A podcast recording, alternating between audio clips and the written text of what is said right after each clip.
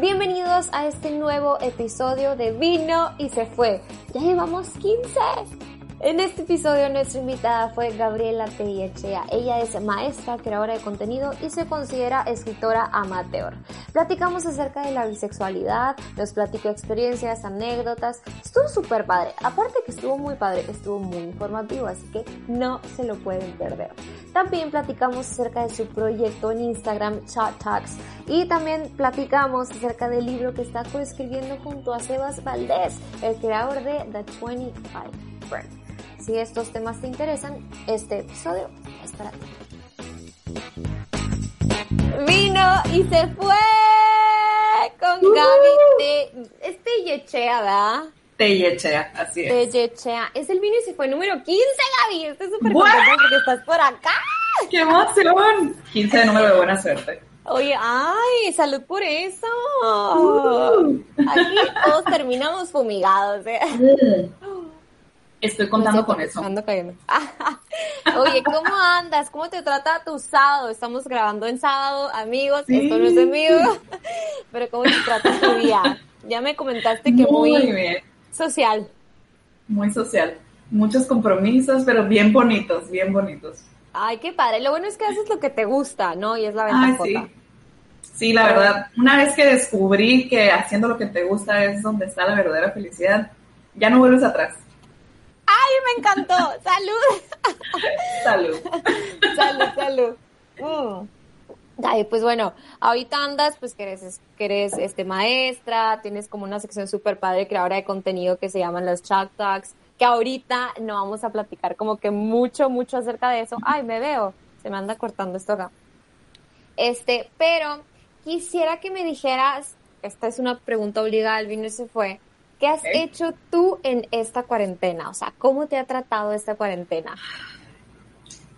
Hasta hace muy poco hubiera tenido un poquito como de miedín de, de responder esa pregunta porque me sentía muy culpable de decir que me trató súper bien la pandemia.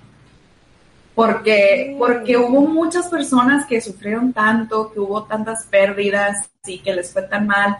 Perdieron personas, perdieron el trabajo, o sea, yo me sentía bien mal de decir que yo estaba a gusto en la pandemia, porque la pandemia me obligó a detenerme y, me obligó como a reflexionar en, la persona que yo era, en, en, cómo estaba viviendo mi vida prácticamente sin darme cuenta. O sea, estaba viviendo una vida que no, no que no me gustara, pero vivía muy hacia afuera, muy hacia las expectativas de los demás. Y entonces estar en pandemia me hizo como detenerme, evaluarme y pues te encuentras contigo misma, o sea, te encuentras y no hay para dónde hacerte. Y, y pues eso fue lo que, lo que sucedió. Y, y, me sentía culpable de decir esto, pero pues finalmente pues cada quien sus, sus, ¿cómo se dice? Sus experiencias de vida, entonces pues así me tocó, agradezco un chingo que así me haya tocado. Y pues Venga. Oye, ¿qué, qué? Tiempo, tiempo, Puedo decir más palabras porque de repente Ay, por supuesto que sí, güey. por supuesto que a la chingada que sí. Perfecto, muy bien. Oye, no, me llama mucho la atención lo que dices porque quisiera saber cómo, cómo era la Gaby antes de pandemia y cómo es la Gaby ahora. Aparte de que ya dices que pues todo esto, como que ya te sentías culpable de, de, lo que le sucedió como a la otra gente y tú sentirte súper bien. Pero ¿qué diferencias hay entre la Gaby de antes y la Gaby de ahora? O sea, una pandemia de por medio, ¿no? Pero además. La Gaby de antes vivía, como te decía ahorita, siempre para, para los demás. O sea, yo siempre me, me he enorgullecido de ser muy adaptable. Ok. Y me sigo enorgulleciendo, pero antes lo veía como, como un superpoder así de, o sea, si alguien me habla, si estoy bien triste, pero una de mis amigas me hablaba y me decía, güey, estoy bien triste, yo ponía a un lado mi tristeza, iba y atendía a mi amiga de que, güey, vengo con pizzas y cheve a la casa y vamos a platicar y vamos a llorar y así, ¿no?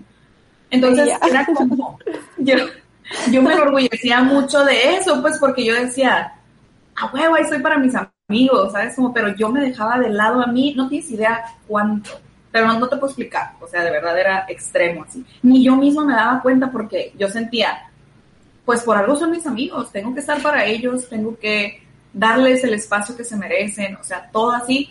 pero yo me perdí y me perdí y no me había dado ¿Dónde cuenta quedas? todo lo que me extrañaba yo hasta que estuve sola y, y dije, güey, yo nunca quería ir a esos compromisos. O, o me hubiera gustado decir que no o me hubiera gustado poner ciertos límites. Y pues no lo hacía. Y gracias a todos los cielos que, que llegó la pandemia porque si no, ahí estaría. Y quién sabe qué sería de mí ahorita.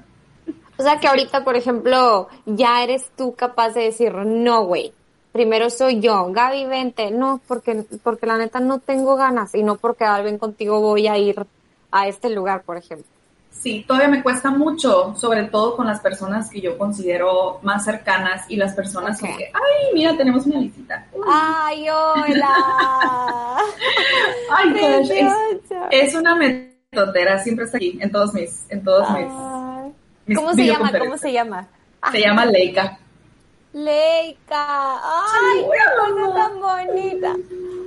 Ojalá me viera, ojalá la pudiera tocar. Luego, luego. Oye, bueno, Dime. ya vamos a pasar como a la dinámica en la que, pues es sorpresa, no te comenté absolutamente nada porque me gusta, mira, Sí. sacar de su zona de confort a mis invitados. Excelente, me encanta, me encanta. Sí, venga. Entonces, la tuya tiene mucho que ver este, con lo que haces de Shop Talks, ¿ok? Ok. Yo quiero que me des cuatro situaciones que nunca dijiste, pero que te quedaste con ganas de decir. Wow, ok. Cuatro situaciones a la madre. Me cuesta porque siempre procuro quedarme, no quedarme con cosas. O sea, siempre procuro decir todo y si no lo digo en el momento, al rato me empieza, me empieza a mover, me empieza a mover y como algo. termina saliendo. Sí, es con, con un con un compañero de trabajo con el que estuvieron un poco difíciles las cosas y no fluyó y en su momento yo creí que era por, bueno, mira, fíjate qué curioso, estoy reflexionando eso en este momento, es el mismo común denominador, las cosas que no he dicho han sido por cosas que, que finalmente tenían que ver conmigo, pero yo en el momento no sabía que tenían que ver conmigo. ¡Guau! Pero sí, ajá, con este chico que te digo de mi compañero de trabajo era como, como que yo, por procurar hacer bien las cosas, yo era como muy pushy y yo imponía y controlaba y así. Entonces, y yo siempre lo culpé de irse. O sea, lo culpé de que, de que se hubiera bajado del barco, pues. Ok. Pero después, haciendo trabajo conmigo misma, me di cuenta de que, pues, muchas de las cosas que hizo eran solamente una respuesta a, lo que yo hacía, pues. Y no lo culpo, o sea, dejé de culparlo. Pero nunca he podido hablar con él y decirle, eh, Lo que sentías, lo que sí, sientes. todo bien, o sea, ya. Y espero, espero algún día sí poder hacerlo, porque él, pues, ya hizo su vida por otro lado y así, ¿no? Pero espero, espero sí poder hacerlo. Amigos, hubo un, un problema técnico, pero aquí seguimos. La segunda, Gaby. Bueno, decía que la segunda, déjenme seguir, servir un poquito más. me encanta ver los que se sirvan. Salud otra vez. Salud. Eh, te digo, la segunda es con un ex que es el ex que más me ha podido perder. Y te decía, no porque lo, quiero, lo quiera de regreso ahorita, pues no. Pero, pero en su momento su concepción del amor era la concepción del amor que yo tengo ahorita, pero en ese momento yo no estaba preparada para, para vivirla y para apreciarla. Entonces yo veía el amor como algo súper romántico y, ay, sí, quiero mi príncipe azul y mis maripositas en el estómago y así. Y pues él no me daba ese amor, porque, o sea, me lo dio como, ya sabes, ¿no? La fase del enamoramiento y Ujú. todo es color de rosa y cuando se empezó a acabar, yo empecé a decir, hey, me lo quitaste, qué pedo, o sea, ya no me quieres. Pero, y yo todo, te lo juro, todo lo interpretaba así. O sea, por ejemplo, me acuerdo, él era maestro, yo también soy maestra. Ok. Entonces me acuerdo que él llegaba y se traía sus exámenes y para revisarlos en mi casa. Y ahorita yo pensaría, güey, pues es un momento bien bonito donde yo también me puedo poner a hacer cosas de mi chamba y pues compartimos Compartir el espacio. tiempo, el espacio, ajá. Pero él llegaba y yo así, de que, o sea, te trajiste el trabajo a mi casa. ¿Sabes cómo? Y, y él de Sí, que, güey. pues, güey, pues, o sea, pues, pues no tenía otro momento para hacerlo y pues quería venir a verte. Y así como, mm, pero no pudiste haberlo terminado antes. O sea, yo me ponía en un plan así súper, güey, y tan, tan tóxico que él, él, es músico, él es baterista. Pero pues es músico en general, pues, ¿no? Entonces yo tenía en mi casa, tengo en mi casa, una guitarra. Entonces él llegaba siempre y se ponía a tocar la guitarra. Y yo, güey, me enojaba, me encelaba de la guitarra. Güey, un, una cachetada de la Gaby del pasado. Sí, muchas, por favor, en el... Tan fuerte que llegue al pasado, así. Güey, no, así. Y te lo juro, yo había veces que iba a llegar, o sea, me hablaba de que ya voy llegando a tu casa. Ah, Pierro, escondía la guitarra, güey, para que no la tocara. No, súper mal, güey. No, sí, sí, sí, pero aparte me da mucho gusto escucharte y, y, y, se me hace como una onda muy de madurez el hecho de que digas, es la persona que más me puede haber perdido, pero no porque quiera regresar con él, ¿no? El hecho de aceptar de que pasaste muy buenos momentos y que fue a lo mejor un tiempo precioso, pero en que en realidad no era tu tiempo, eso, güey, ya es de grandes. Y el hecho de que tú lo aceptes y tú lo cuentes, se agradece y ya, o sea, te sana, güey, porque captas también. Sí, sí, sí. Y de hecho yo quise hablar con él, me acuerdo que, o sea, desde que terminamos, porque la neta yo me porté muy mal, fui la peor novia del universo, así, me puse el cuerno, o sea, de veras me porté, o sea, yo no reconozco esa versión, o sea, esa versión de mí misma existió y ahí está, por ahí en el pasado. Pero ahí existe y, me, y me hizo, me ayudó a convertirme en quien soy yo ahorita. Lo que eres ahorita pero, o sea, de verdad, yo era una, así, siempre lo describo así, yo era una bolita de nieve que me valía verga lo que me llevara de cancha. O sea, a quien me llevara en el camino me valía. Yo ni siquiera, no que me valiera, pues, pero ni siquiera me detenía a pensarlo.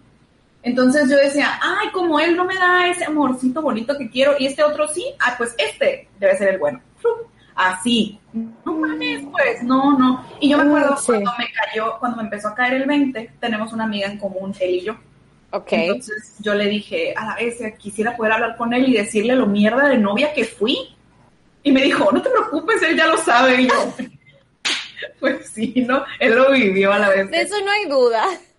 Sí, y la verdad te digo, me puede mucho porque ahorita que ya soy esa persona, digo, ese es el amor que estoy buscando, ese tipo de amor así, que es más como un compañerismo, como tener un, un, compañero de vida, un, un, alguien que esté en tu equipo, tener un sidekick, ¿sabes? O sea, sí, sí, sí. eso es lo que estoy buscando ahorita y, y ya, y yo digo, oh, ahí lo tenía, estaba ahí perfecto y, y pues ni modo, ¿no? No, te, no iba a ser, definitivamente no iba a ser, el destino, güey, el destino, Dios, o sea, quería que así sucedieran las cosas. Y, lo he platicado en varios, en varios videos se fue, o sea, y es una pregunta como muy concurrente en, estos, en estos videos se fue, es, ¿qué aprendes de tu ex? Pues aprendes un chingo de cosas, güey, cosas que quieres llevarte y cosas que ya las quieres dejar porque sabes que no te hicieron crecer. O bueno, todo te hace crecer a la hora de la hora, pero no, no te dan, no te suman, pues. Así es. y la verdad. está súper bien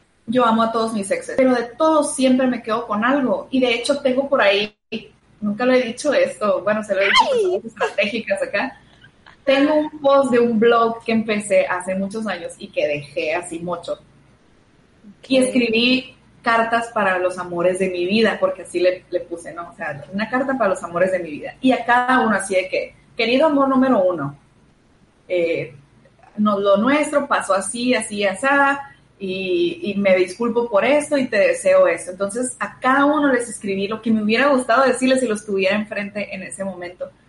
Y hace mucho que no la actualizo, o sea, hace con, bueno, hace mucho que no tengo una relación también, ¿no? Pero, pero desde la última, o sea, en la última relación, como yo pensaba que iba a ser la última ya, pues ahí lo escribí así como, órale, ahí les va la despedida a todos porque ya encontré a la persona adecuada, ¿no? Y pues no, no era la persona, pero de todos modos, o sea, a todos recuerdo con tanto cariño y tanto orgullo y cuando veo que están haciendo cosas en su vida que son buenas, que se están casando, que están teniendo hijos, que tienen proyectos, yo así, qué bueno, qué bueno que la vida te dio esas cosas buenas porque pues tú me diste algo muy bueno también a mí, que me ayudaste a conocerme, ¿no? Y eso es invaluable. Quisiera que platicáramos ya, ya lo que le dije a los Vinny Believers, de lo que vamos a platicar, a platicar el día de hoy que es acerca de la bisexualidad.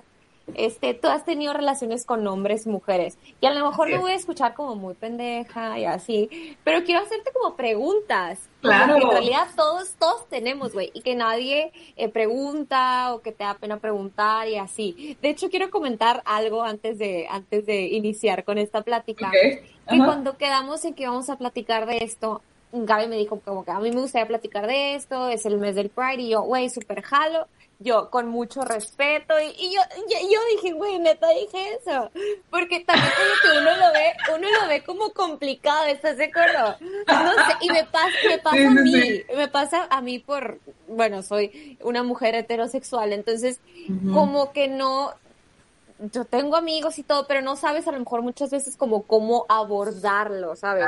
Y no quieres ni quedar mal, no quieres ni faltar al respeto, ni nada. Entonces es complicado para ti decir, ah, sí, jalo, pero no sé cómo abordar el tema, pero no quiero verme mal y, nacen como muchos miedos acerca de, ¿y si la cago?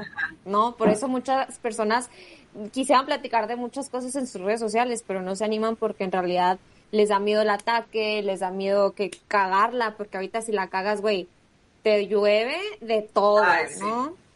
Entonces, la neta, sí. Sí, totalmente. No, no, no, dime, dime qué me vas a decir. No, es que la verdad, yo, yo, yo tengo un poco de conflicto con eso porque a mí me, me, encanta romper esquemas y romper paradigmas y que la persona diga, a la madre, nunca había visto las cosas de esta manera. 100% me gusta y sí, a lo mejor es mi ego hablando, pero, pero sí me gusta hacer eso, pues, ¿no? Me gusta ser quien, quien sea el agente de cambio, así. Pero por otro lado, cuando yo veo ese interés en la gente y decir, a la madre, es que yo no sé, pero quiero saber, a mí no me gusta cuando esa gente que viene así como con la política entre las patas a preguntar lo que sea, o sea, háblese de hablar sobre, sobre diversidad sexual, hablar sobre sexualidad en general, hablar sobre feminismo, todo eso. O sea, siento que hay gente que entra así como, como, como a tientas para no ofender y así. Pero si la otra parte lo recibe como que todo lo que va a salir de la boca de esa persona va a ser ofensivo porque ella no sabe, ahí ya se rompe la comunicación completamente. Y no se permite, o sea, porque si tú te acercas, a lo mejor tú te acercas con un cierto grado de ignorancia que no implica que tú seas ignorante en sí, sino que pues tú tienes otra realidad y por eso ignoras una parte de la realidad, ¿no? Todos tenemos eso, o sea, todos ignoramos una parte de la realidad. Entonces, no sabemos todo, no somos, no somos... Nadie. Nadie, ni esos que tanto juzgan, ¿sabes? Como entonces, por eso digo, si, si alguien se acerca así, con esa cortés de criterio que muchos dicen, güey, pues tú no lo vas a, tú no lo vas a enfrentar o tú no lo vas a recibir con tu propia cortés de criterio. O sea, si esa persona se acerca y tú sí sabes sobre el tema, tú eres la persona que sabe, entonces tú arma las cosas para ir llevando a la persona para que lo entienda. ¿Me entiendes? Oye, y tan padre que es conocer. O sea, a mí me encanta llegar a un lugar, no saber de algo que me digan, güey, por supuesto, pregúntame lo que quieras y estoy, y esto, y esto, y esto. ¿Por qué? Porque a la hora de la hora, a la hora de la hora, güey, te enriquece, o sea, no sé, aparte somos jóvenes millennials que lo que queremos es, güey, absorber todo lo que podamos, todo. Así es. Entonces, pues, aquí andas. No, y qué padre que esa haya sido la razón de que me invitaras, pues porque, o sea, a mí, yo no soy cautelosa en general, o sea, si yo quiero saber algo, yo digo, oye, la neta yo no sé, pero a ver, platícame esto, esto, esto, ¿no? Pero yo sí he recibido muchas personas como que, pues incluso mis personas más cercanas, nunca se han sentado a que me digan así, a, que, a ver, Gaby, platícame tu historia. Porque muchos de ellos han vivido grandes partes de esa, de esa historia, ¿no? Entonces ellos dicen, ah, ya me la sé pero nadie, literal nadie más que tú, me ha sentado así de, a ver, explícame cómo está esto. Y eso se siente bien padre porque es un espacio donde tú puedes hablar y tú puedes expresarte libremente. Y yo estoy hablando desde mi trinchera, o sea, desde lo que a mí me ha tocado vivir, porque es todo lo que puedo hablar. Yo no puedo hablar de lo que te ha tocado vivir a ti. Totalmente. Y a eso voy, o sea, hablas por muchos, porque no eres la única persona que vive una situación, pues. Muchas veces, o, la mayoría de veces, nos sentimos, este, que nos agobiamos y todo, y a mí me encanta esto del vino y se fue, porque hablamos de amores y sentimos que a nosotros nos está llevando la chingada, güey. cuando a toda la gente nos llevó la chingada, ¿estás de acuerdo? O sea, y es claro. padre, ves a gente que le va súper bien en el trabajo, en Instagram, en todas partes, pero, y piensas que esas personas no sufren de amores, piensas que esas personas son felices, infinitamente perfectas, y güey, cero. Y para eso está este programita. Qué, qué padre, me encanta, me encanta. Sí, pues bueno, ayer pregunté en Instagram como algunas si tenían como algunas dudas acerca de, la bisexualidad. Y ya lo mencionaste, nos vas a platicar acerca como de tu experiencia. Una de las preguntas que me le hicieron varias veces es unas personitas de Agua Prieta, que es este en Agua Prieta y, lo, lo, lo, escribieron y dije, güey, a mí una maestra me lo dijo. O sea, me lo dijo y me lo dijo súper convincente, que es una persona bisexual tiene seis meses y seis meses. ¿Cómo? Seis, meses le gustan las mujeres y seis meses les gustan los hombres. Imagínate, imagínate. Oye, claro, porque todos somos o blanco o negro, sí. Sí, o sea, ¿qué piensas acerca de esto? Y también quiero, quiero que me digas como, ¿cómo, cómo funciona pues todo esto? Es que mira, nunca deja de impresionarme lo que las personas que no saben inventan para justificar que sí saben. Está bien, está bien cabrón eso, súper cabrón. Totalmente. Y sabes mucho de eso que inventan, y no digo que lo inventen en mala onda, o sea, lo inventan porque el humano naturalmente quiere definir las cosas, siempre. O sea, quiere ponerle etiquetas a las cosas, no para, ay, etiquetar, sino como para decir, conozco esto, estoy organizándolo, o sea, es más fácil de procesar, ¿no? Lo súper entiendo porque yo también lo hago. Pero, pero en ese Sí, pero en ese, porque soy humana, ¿no? Pero en ese afán, en ese afán de querer etiquetar, llegamos a extremos bien, bien mamones, pues. Entonces, eh, ese tipo de cosas se convierten en la narrativa que incluso nosotros mismos que estamos viviendo esa experiencia lo absorbemos como el típico de que, ay, un bisexual nunca va a ser, nunca va a poder ser fiel porque siempre va a estar pensando en otra persona. Ajá. No tienen una que, no tiene nada que ver una cosa con la otra. Exacto. O sea, yo que he vivido, o sea, yo que he sido infiel, a mí que yo sepa, la neta, nunca me han sido infiel. No lo sé. Okay. Si, si pasó, pues no me di cuenta, ¿no? qué bueno, qué bueno pero, que me di cuenta. Pero, pero yo sí he sido infiel. Y no es algo de lo que me enorgullezca, pero pues es algo que estuvo en mi pasado y pues lo tengo que, o sea, es parte de lo que me formó, porque aprendí de eso y ya no lo soy. O sea, te lo juro, yo llegué a un momento en que yo decía, güey, yo soy una infiel crónica, porque nunca estuve satisfecha, pero ¿sabes por qué no estaba satisfecha? Porque no me escuchaba a mí misma. Entonces iba así como, como a que, a ver, ahora tú. Y luego, oh, ya no me gustaste, entonces, ahora tú, pero no te he cortado, ¿sabes? Ibas casando, amiga. Sí, entonces, no, pues, o sea, no se hacen así las cosas. Pues. No, y aparte, o sea, a lo, a lo que entiendo que vas es que la infidelidad no depende ni de la orientación sexual ni de, de cuestión de género, ¿no? Exacto. O sea, incluso me acuerdo cuando, cuando salí del closet con mis papás, mi papá me dijo eso. O sea, que nunca vas a ser feliz, me dijo, ¿por qué? Porque siempre vas a estar pensando en alguien más. Y yo, pues no tiene nada que ver. O sea, si yo elegí una pareja, o sea, ya habiendo hecho mi chamba personal de, de saber lo que quiero, ¿no? Si conscientemente yo elegí una pareja, pues es por algo. Entonces no la voy a dejar por lo que sea, o sea, nomás por decir, ay, pero me falta el pito, me falta la panocha, O sea, no, no funciona así. Pues. Cuando realmente eliges a alguien, sabes por qué lo eliges. Entonces, puede venir lo que sea y no te vas a ir a ese, a ese lado si eres una persona que se conoce a sí misma, ¿no? Ese es el pedo, pues que muchas veces las personas que entramos dentro del espectro este de la diversidad sexual, que todos entramos en mayor o menor medida. Eso también es un mito de que o un lado o el otro. O sea, ay no, güey, tengo tanto que decir. Bueno. Sácalo. Pero, o sea, para nosotros siempre es como, güey, pues ya eres parte de esto, conócete conócete tú, no empiezas a, a, apropiarte las historias de los demás. Obviamente las historias de los demás te ayudan a, entender la tuya, pero no puedes apropiarte de las de los demás, ¿no? Entonces, ese, ese fue mi rollo porque yo también tenía un chorro de ideas preconcebidas de eso de la, de la infidelidad, por ejemplo. O sea, como yo, como yo era infiel, yo decía, ah, soy infiel porque soy bisexual, ¡ta madre! O sea, Ni pero te no, güey. pues.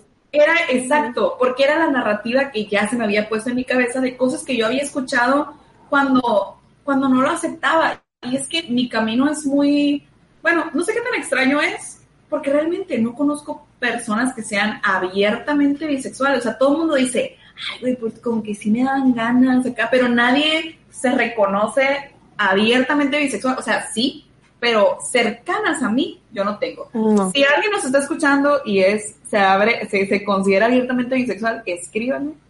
Oye, mi mejor amigo, mi mejor amigo es bisexual y es abiertamente bisexual y, Güey. y tiene, te lo voy a presentar. Fierro. Es buenísima Perfecto. onda, güey. Tiene, ay yo, publicidad, publicidad.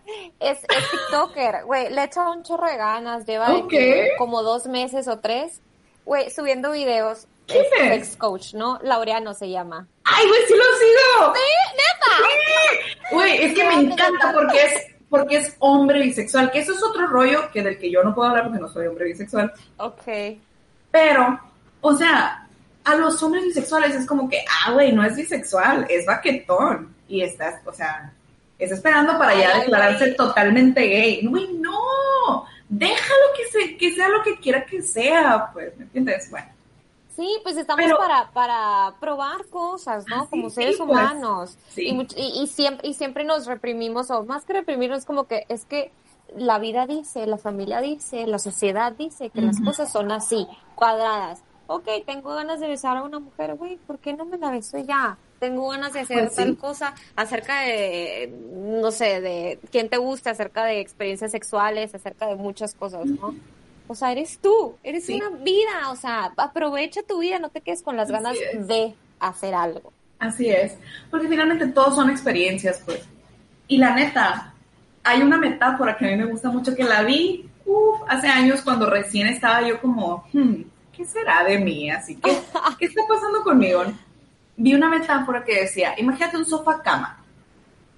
Si lo ves y tú lo ves y es un sillón, pues tú lo ves como un sillón, pero en realidad es un sofá cama, porque si quitas los cojines, tú puedes armar la cama Ajá. si ves que está el colchón tendido y las sábanas puestas y, y que es como una cama, pues no vas a decir que es una cama, es un sofá cama. Entonces, lo veas abierto o lo veas cerrado, es un sofá cama, no es un sofá, no es una cama, es un sofá cama. Entonces, eso es lo mismo con la bisexualidad. Porque, o sea, si tú ves a una mujer, por ejemplo, yo, una mujer bisexual, está con un hombre, no es una mujer hetero porque está con un hombre, es una mujer bisexual que encontró un compañero hombre del género opuesto, ¿no? Ok. De la misma forma, si la mujer, o sea, si yo, mujer bisexual, estoy con una mujer, no soy lesbiana, soy bise mujer bisexual, Bisexual. a una mujer bisexual. Y ya, pero no dejo de ser bisexual, no dejo de tener esta atracción por ambos géneros. Y también muchas, muchas personas piensan que es mitad y mitad, pero realmente no se trata de números. O sea, se trata O sea, ¿a de... qué te refieres con que de mucha gente piensa que es mitad y mitad? Seis meses, seis meses, como yo te lo planteé al inicio. Ajá, o sea, ajá, va por ahí. Ok, ok. O sea, es como, como por ejemplo, por ejemplo, es que a mí no me gusta eso de ponerle números, pero me ha resultado fácil para explicarme a otras personas. Entonces, yo, yo pienso que yo soy así, en mi espectro de bisexualidad, yo soy 80-20. 80 hacia los hombres, 20 hacia las mujeres. Porque sí Ok. tengo muchísima más atracción hacia los hombres, pero siempre hay, en ese 20%, siempre hay una mujer que es como que, wow, ¿sabes cómo? Ok, ok. Entonces, pero es mucho más fácil, digamos, es que es muy difícil de explicar así con palabras normales, pues, pero es mucho más fácil que a mí me atraiga o que yo sienta conexión con un hombre, mucho más fácil. Pero ha pasado que llega la mujer indicada y es como que, güey, Kyle y ningún hombre brinque en mi petate porque estoy contigo, ¿no? Con ella, ajá. Entonces, Oye, no, y, y qué cura, qué cura que dices eso de- del, del porcentaje, ¿no? Que dices que es para que la gente más o menos te entienda y así. Pero me voy a escuchar muy mensa, ya dije, pero ya te dije que tengo muchas dudas. todo bien, tú, tú dime Pero, todo. por ejemplo, o sea, ¿en qué momento te diste cuenta que tu, tus estadísticas eran esas? O sea, que te gustaban más los hombres, pero que sí te gustan las mujeres. Y, y también quiero que me platiques acerca de, que ahorita lo comentaste, que cuando, cuando saliste del closet con tus papás. o sea, ¿cómo fue? O sea, ¿cómo fue eso? Primero, primero lo primero. Lo de en qué momento te diste cuenta del porcentaje o, o qué show. Pues mira, es difícil porque el porcentaje lo calculé así de como, como sea, ¿no? La neta es algo que yo siempre he sabido. O sea, la primera, yo siempre, güey, mi primer novio lo tuve en el kinder. Digo, ya sé que no cuenta, ¿no? Pero yo llegué a... era la muchacha. Claro, es que, güey, yo también siempre he tenido como mi, como mi energía sexual siempre ha estado muy fuerte. Entonces he pasado mucho tiempo de mi vida reprimiéndola, ya no más, ¿no? Pero, pero, o sea, yo me acuerdo que yo llegué el primer día del kinder y vi al niño que me gustaba y yo así que, tú me gustas, ¿qué onda? Y él de que, ah, fierro, nos dimos un beso. O sea, así. ¡Gaby!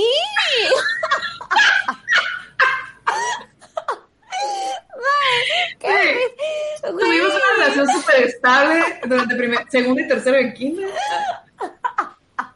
La verdad, no, estuvo muy chistoso, pues porque si era bien así de que, tú, ¿qué onda? Simón, fierro, y listo. Pinches kindergardianos sin complicaciones acá. Y sí, me duró hasta que entré a la primaria y pues después siempre seguí enamorada de él, pero tienes que moverte en la vida. Pero tienes que dejar lo pasado. Sí, entonces yo siempre tenía como, siempre había el niño que me gustaba, siempre, o sea, yo no pasé por esa etapa de que, ay, club de niñas, los niños no se aceptan, y yo, güey, ¿por qué no? Que vengan, que se queden con nosotros, así. Sí, sí, sí. Entonces, pero bueno, ¿no? Entonces, cuando está en cuarto de primaria, que ya empiezan a ver los cambios en las hormonas y en todo eso, yo me acuerdo que yo estaba en un curso de artes plásticas. Ok. Y mis papás me llevaban así en la tarde, ¿no? Y en el curso de artes plásticas había una niña que es muy famosa ahorita, pero no les voy a decir quién es. Ahorita cuando se acabe esto me lo dices. Vale. Ella, ella sabe quién es, porque ya se lo dije, creo.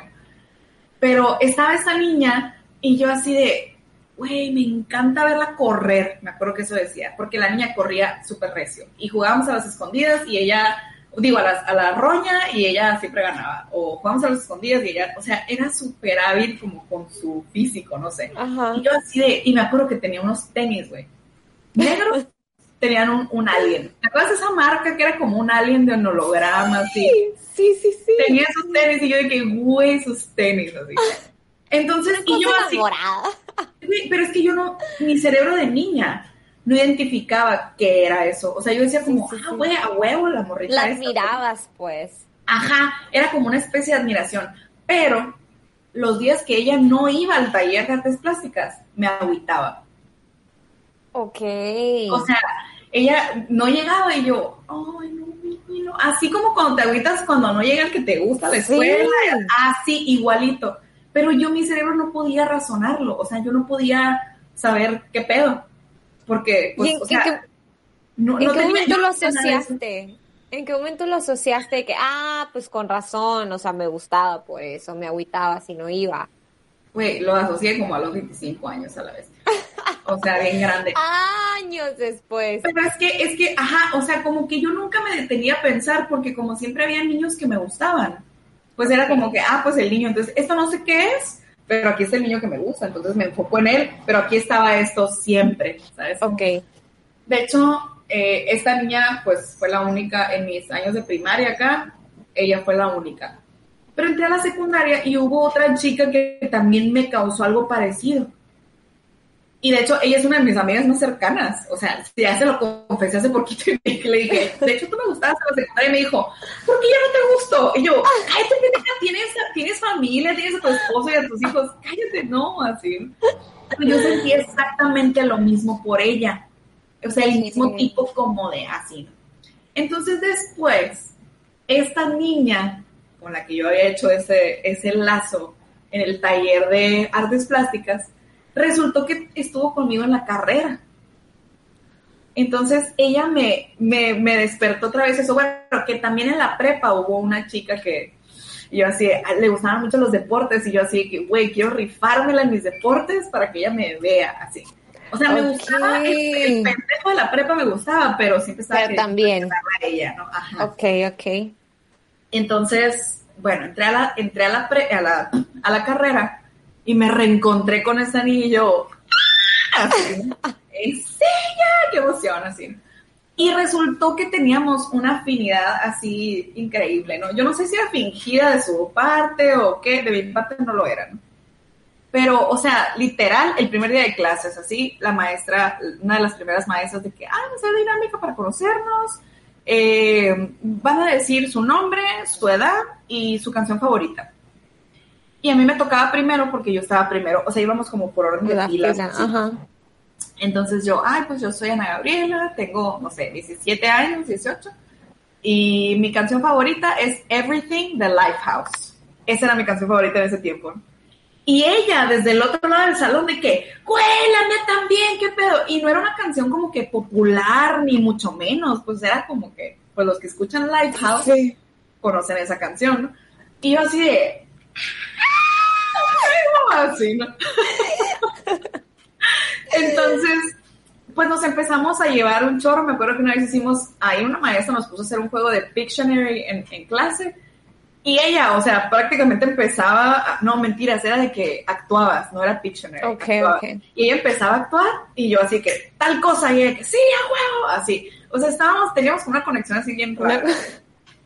y me acuerdo que ella una vez, por el Messenger, me, me escribió y me dijo, me confesó que ella era lesbiana. Y yo así de que, ah, cool.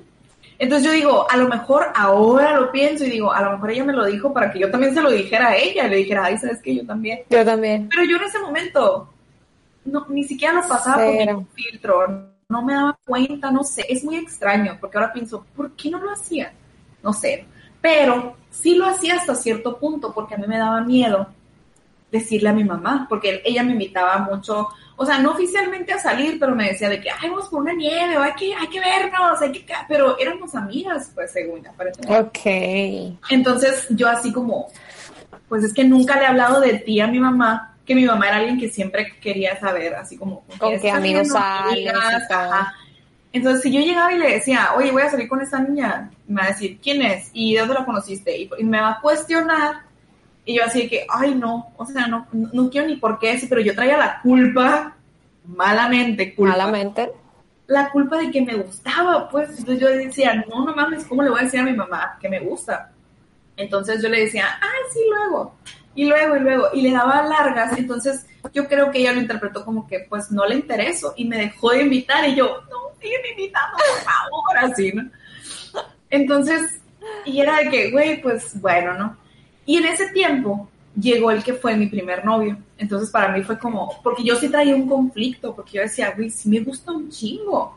¿Y qué es esto? Y yo estaba como empezando a abrirme, pero luego llegó este güey. Ay, este güey, no, no es un güey, fue mi primer novio, fue mi primer amorcito. Este güey que lo quise mucho. Sí, llegó él y yo dije, ¡ay, fierro! Sí, llegaste tú, todo bien, soy eterno, ¿no? Ah. Entonces dejé todo eso de lado. Y después ya llegó ese periodo que te digo que fui una bolita de nieve así. O sea, se me empalmaban novios con no. No, güey, era un, desastre. Pero era eso, pues que yo no me escuchaba a mí misma. entonces, la verdad, qué show. No, entonces sí la cagué mucho. Sí la cagué súper mucho así. Pero llegó un punto, después de como cuatro relaciones así, una on and off acá. Ajá, sí, de hecho fueron como cuatro acá. Que, que dije, ya, no quiero más, no quiero tener una relación, la ando cagando, necesito detenerme. Y me detuve y dije, voy a estar un tiempo soltera. Eso fue alrededor del 2013, 14 por ahí, que corté con mi último novio hombre. Ok. Es muy raro decir eso, pero que mi último novio hombre. Entonces yo dije, ya, quiero estar soltera, quiero enfocarme en mí y así. Entonces estaba soltera y de repente volvió a salir esa parte de mí que le gustaban las mujeres.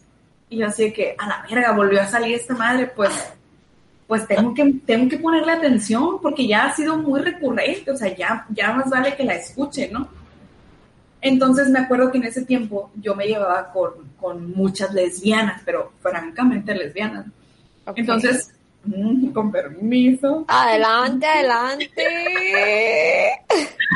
ya fue como que eh, o sea, ellas me, bueno, me abrí con una de ellas que era mi amiga más cercana, ¿no? Y le dije, la neta, creo que también me gustan las mujeres. Y ella dije, ah, güey, güey, te presento a alguien. Y de hecho hasta concretó como una cita así. Y yo, paniqueadísima, así que yo, no.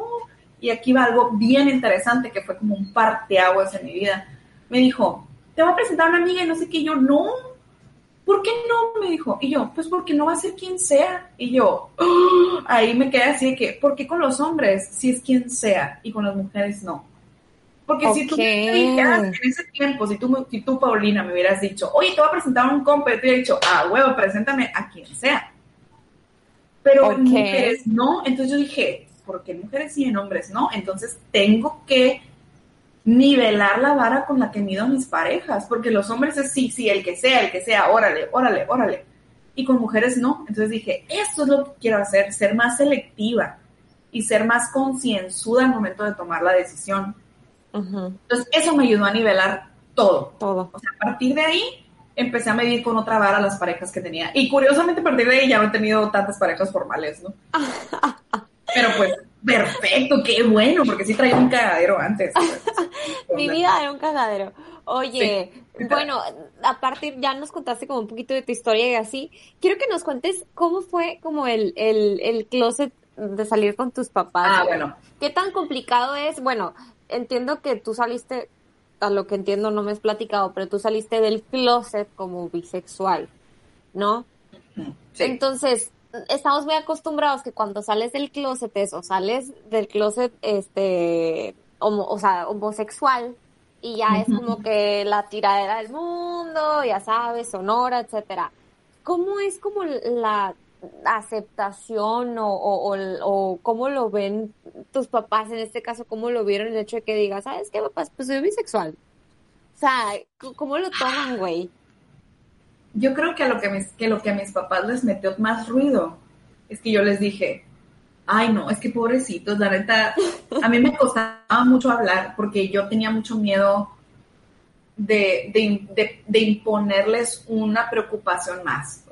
Porque yo siempre he sido alguien que les ha, le ha dado preocupaciones a mis papás de maneras en que ellos no se han imaginado. O sea, yo soy y ellos, ¡ah! ¿Qué es esto? Así, o sea, la primera vez que me hizo un tatuaje fue de que, ¿what? No me esperaba de ti. ¡Ah! O sea, siento que, que, ellos nunca saben por dónde les va a brincar conmigo. Y ni modo, o sea, un tiempo mi mamá pensó que yo lo hacía como para retar a la autoridad y así. Yo, no, simplemente estoy siendo yo, jamás lo he hecho o sea, no voy a tomar decisiones de mi vida basadas en cómo te voy a afectar a ti, mamá. No, eso es muy pendejo, pues jamás ha sido así. Simplemente soy yo, pero tristemente esa que soy yo, pues le ha, les ha afectado mucho porque no se lo esperan, pues. Entonces, cuando yo llegué a decirles fue, o sea, bueno, yo dije, no les voy a decir a mis papás esto, a menos que encuentre una pareja, mujer, que para mí valga la pena. Y la encontré. Entonces yo era así como, a la vez, pues ya la encontré, pues no voy a ocultar esta parte de quién soy, ¿no? Entonces fui a hablar con ellos y yo así, de que tengo que con ustedes, me acuerdo que estaba sentada en la mesa de la cocina, así yo empecé a hiperventilar y empecé a ponerme bien nerviosa y te lo juro, yo estoy segura que mi papá pensó que les iba a decir que estaba enferma de algo, porque mi papá se empezó a poner súper mal Decía que ya dinos, dinos qué, así, pero, pero estoy segura de que ellos pensaron que así, tiene cáncer terminal y se va a morir mañana, así, y nos viene a decir, o sea, así de mal se, se veían ellos, ¿no? Y yo, les dije, es que creo que me gustan las mujeres también, les dije. Y creo que el también fue lo que más les, les, les causó así cortocircuito en su cabeza. O sea, no sé cómo debía haberlo dicho, pues, pero fue la manera en que me salió y, y, fue así como un shock y se quedaron acá. Y mi papá fue cuando me dijo eso de que, o sea, que nunca vas a estar feliz.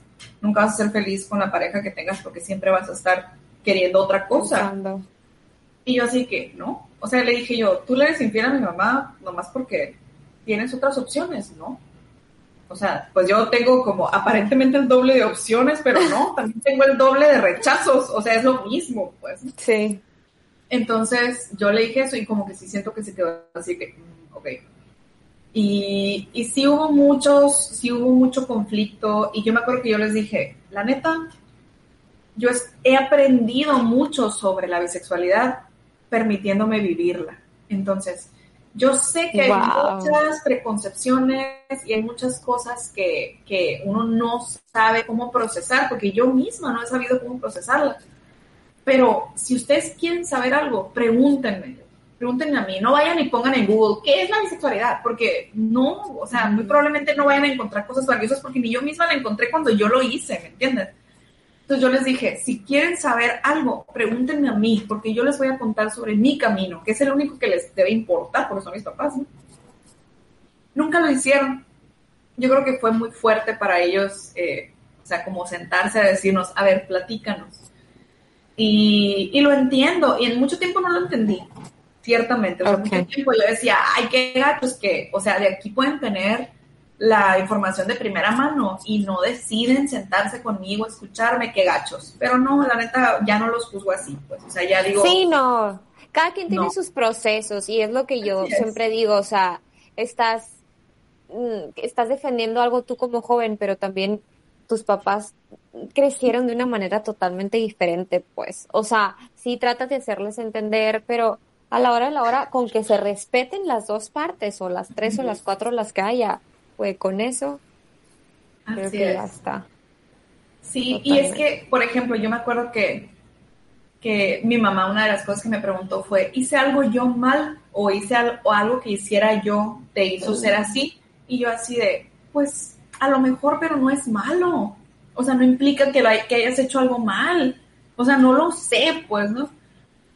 Y, y eso, o sea, a mí me hizo sentir así como que ella se estaba culpando de que yo tuviera esto, de que yo fuera esto, pero, uy, pues... Cuando no es una enfermedad ni nada. Así es, la bisexualidad me ha aprendido, me ha, me ha aprendido, me ha...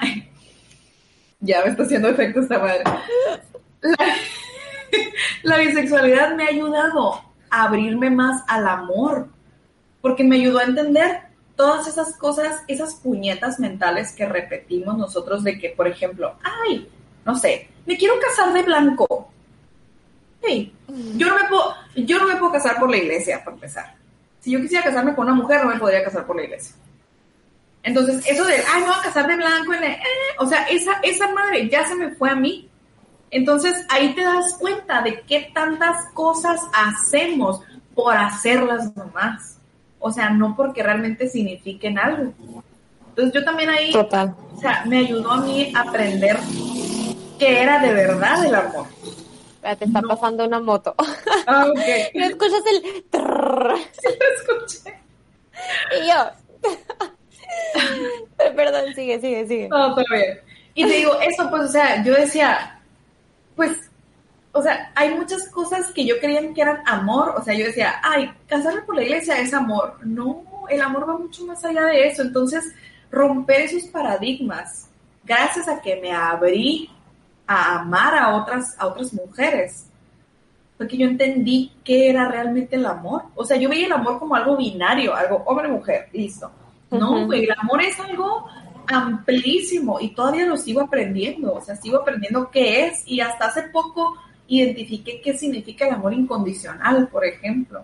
Entonces es como que, o sea, eso está mucho más, le, o sea, está kilómetros lejos de, de, lo que uno piensa de que, ay, mi noviecito, ¿por qué me voy a casar? No, eso no es, o sea, el amor va mucho más allá de eso y yo no lo podía explicar de ninguna manera porque, pues es mi experiencia de vida, pues entonces es como la manera en que yo lo he aprendido y gracias a que me he permitido derribar esas barreras, está la moto otra vez. Sí, güey. moto. Todo bien. Oye, no, pero Ay, se me olvidó lo que te iba a decir por la pinche moto.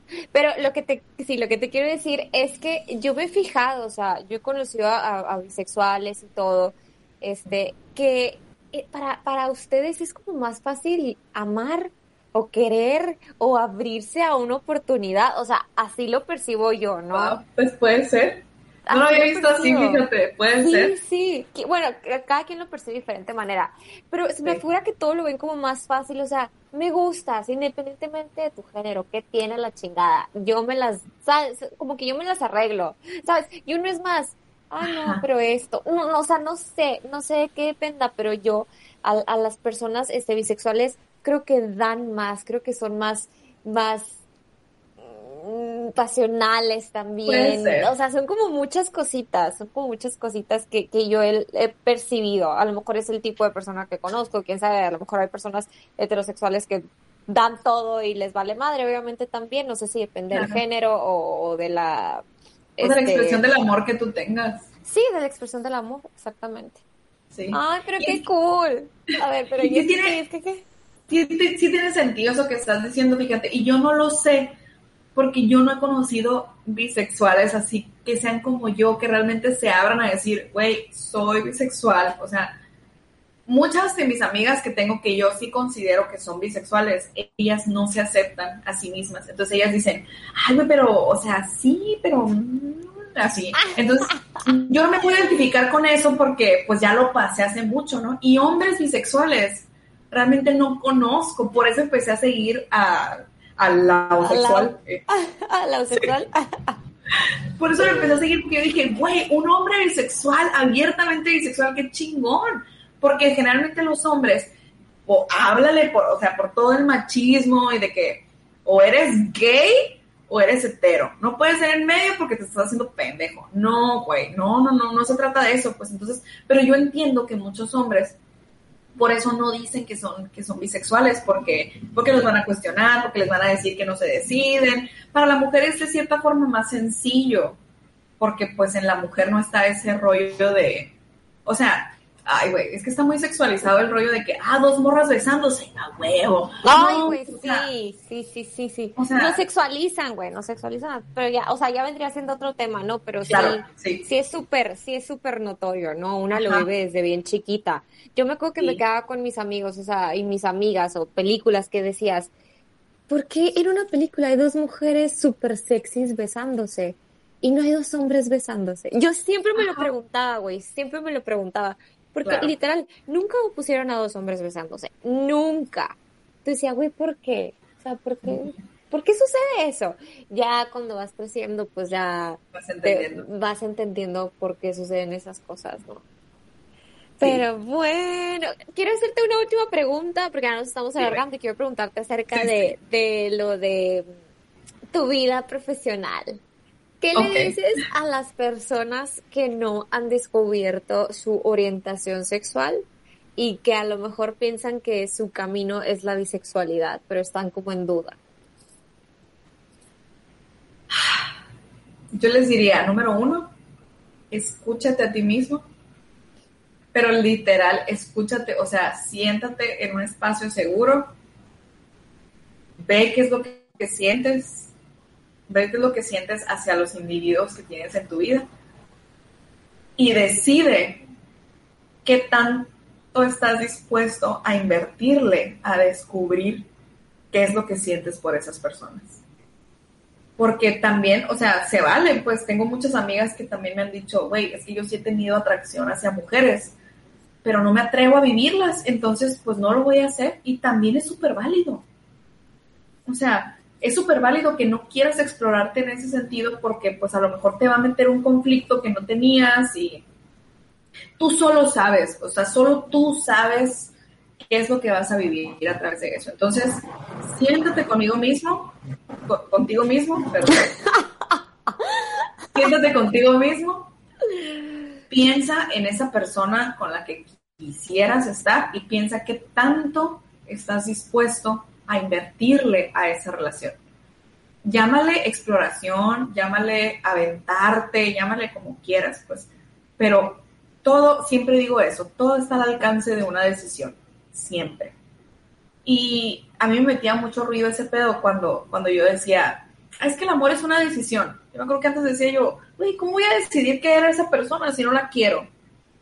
Pues es que cuando, la, cuando tienes algo de interés por esa persona, puedes decidir tomar las acciones necesarias para poder explorar a esa persona.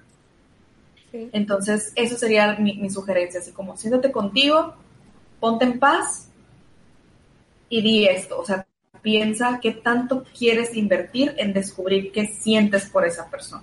Quiero que nos platiques acerca de tu proyecto, uh. eh, Talks. ¿Hace cuánto empezó? Empezó en la pandemia también. Es que esta pandemia nos permitió ser creativos, amiga. Hoy sí, súper. La neta, el, las Choc Chocs tuvieron un, un, hermano así como no nato, ah, no es cierto, no sé cómo decirle. Tuvo, hubo otro proyecto antes de las Choc Chocs que, que a mí me hizo como despertar esta, este pedacito de creatividad que me hacía falta, porque yo tuve mi creatividad dormida mucho tiempo. O sea, en un tiempo de mi vida fue un recurso que para mí era de que, o sea, mi creatividad me permitía hacer lo que sea y de repente se murió, vale verga y ya. Entonces, de repente lo empecé a cultivar más. Apareció un proyecto que fue el hermano nonato de las Chuck Talks. No nació, o sea, nació, pero como que se quedó ahí medio feto. Entonces, las Chuck Talks nacieron alrededor de enero, fue cuando me decidí a hacer. Obviamente no nacieron antes, ¿no? Pero en enero fue cuando me atreví a, entrarle ya. Okay. Y, este, y la verdad fue es el primer, yo siempre he sido de proyectos y siempre es así como que hay ideas y cosas que podemos hacer y siempre como que me uno con personas, pero, pero es como mi naturaleza, ¿no? O sea, que se me ocurran ideas. Entonces, las Chuck Talks fueron así como la primera idea que a mí se me ocurrió, que no tenía nada que ver con nadie más más que conmigo. Ok. Y fue bien bonito porque, porque yo dije, siempre todo lo hacía en función de lo que la gente esperara de mí o lo que yo pensaba que la gente quería ver de lo que yo tuviera que aportar. Y pues eso no me llevaba a nada porque nunca sabía qué quería la gente, porque la gente, ni ellos mismos saben qué quieren, pues muchas veces. De que ni yo sé ni me andes preguntando. Exacto, así es. Entonces, pues yo me, me iba, eh, o sea, pensaba, ¿qué quiero hacer yo? Y independientemente de la gente. Entonces dije, me voy a comprar unos pinches gises porque yo dije, soy maestra, escribo en el pizarrón, pues me voy a comprar unos gises y voy a escribir en el piso. Todo bien, porque yo tenía muchas cosas en mi cabeza de las que quería hablar y yo siempre, güey, esperaba a que alguien me invitara a un espacio como este para hablar de mis ideas. Pero obviamente nunca iba a llegar a eso porque yo no ponía mis ideas en el mundo, ¿sabes? Como, o sea, o sea, yo no La gente no sabía que tú tenías ideas. Exacto. Entonces, estaba como en un letargo así bien extraño. Entonces dije yo, pues a la verga, voy a comprar mis quizas y voy a empezar a rayar y como sea, ¿no? Entonces cuando empecé a rayar en la banqueta con mis gises, me vino un recuerdo de cuando era niña que también rayaba con gises en todas partes, no solo en banquetas, o sea, la, la puerta de adentro de mi closet de niña tenía un chorro de rayoneos y mi mamá siempre me regañaba, pues. Yo así que, ay, güey, o sea, al momento de sentir la sensación de la, del gis en el concreto, era, ah, o sea, me evocó a algo de mi infancia que yo hacía y me hizo conectar con quién era yo en ese tiempo. Y la neta, quienes somos nosotros cuando éramos niños, éramos muy sabios, güey, y no lo sabíamos. O sea, el niño que fuimos era sabio, él sabía qué necesitábamos y lo dejamos de escuchar en algún momento de nuestro crecimiento. ¿no? Entonces, para mí fue como reconectar con esa parte. Y empecé a escribir, y no solo escribir esos, no solo escribir esos mensajes, sino escribir una reflexión de como una, una razón de por qué pienso lo que pienso y así, ¿no?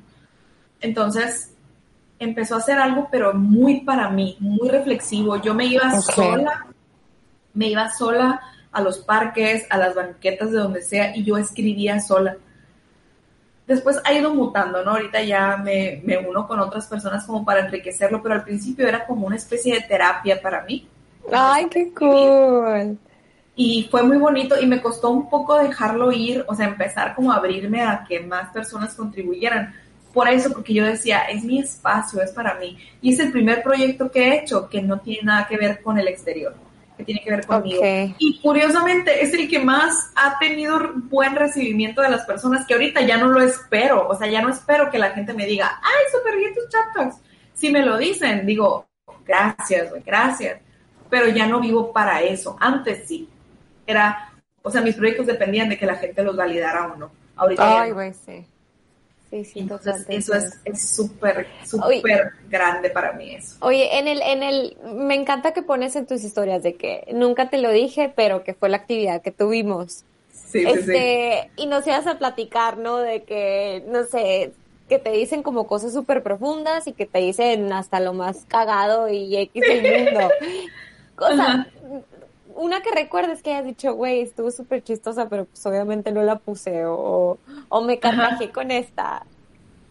Esa fue la, la, del gancito que te dije, me comí el último gancito del paquete, algo así. Pero pues, o sea, pues está curado porque se lo puedes decir a tu roomie, se lo puedes decir a tu hermano. O sea, que de todo el paquete que compraste de gancitos, güey, me comí el último. Güey, yo cuando vives con roomies, neta es una mentada de madre, porque literal, cada quien tiene su comida. Güey, y dejas tu comida y se la comen. y preguntas, güey, ¿quién se la comió? Güey. Nadie. Nadie, güey. Nadie, nadie, nadie. Entonces, qué, qué cool. Y aparte, esto, esto de nunca te lo dije, pero no es solamente para relaciones interpersonales, ¿no? Es acerca de cualquier persona de tu vida a la que le querías decir algo, pero a la madre nunca se lo dijiste. Eso me encanta porque a todos nos queda, güey. O sea, todos tuvimos algo que decir que nunca salió de nuestras bocas. Sí, que si no han, no se han echado un clavado a eso, échense un clavado al segundo episodio, segundo y tercer episodio de mis Chuck Talks Live Sessions. Ahí hablamos de eso, de eso que no decimos. De lo que no, nunca dices. Así es. Ay, me encanta. Pues, ¿qué le dices? Bueno, andas ahorita también con el Sebas yo y Gaby, Gaby y yo nos conocimos por el Sebas, él estuvo invitado en esta segunda temporada de Índice fue. El 25 eh, The 25, ajá. Y andas como en co, andas como coescribiendo el libro, ¿no? De Sonora Secreta. Sí. También, uy, eres un estuche de monerías, amiguita. maestra, Shatax, que creadora de contenido, este, escritora. La gente que anda por acá y la gente que, que no ha escuchado otro índice fue yo a mis invitados les mando un cuestionario que me permite como conocerlos un poquito y así. Entonces les pregunto, ¿no? ¿A qué te dedicas? ¿Qué haces? Y me contesta, soy escritora amateur, porque escribo, pero no lo ando, no tengo nada publicado, ¿no? Entonces, amiga, ya casi tienes algo publicado, déjame te digo. ¿Cómo va ese Sonora Secreta? Pues ahí va. La verdad es que no es un proyecto que pueda medirse linealmente, o sea, intervienen muchísimos factores y la mayoría de los, de los factores que intervienen es que el Sebas pueda viajar.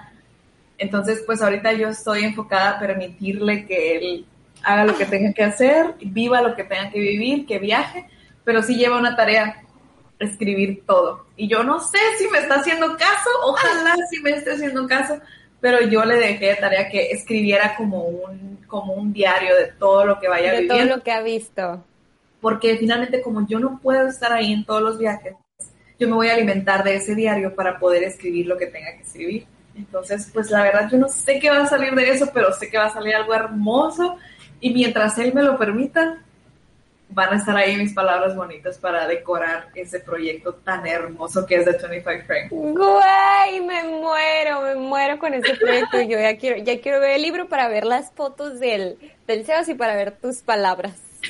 Ay, palabras.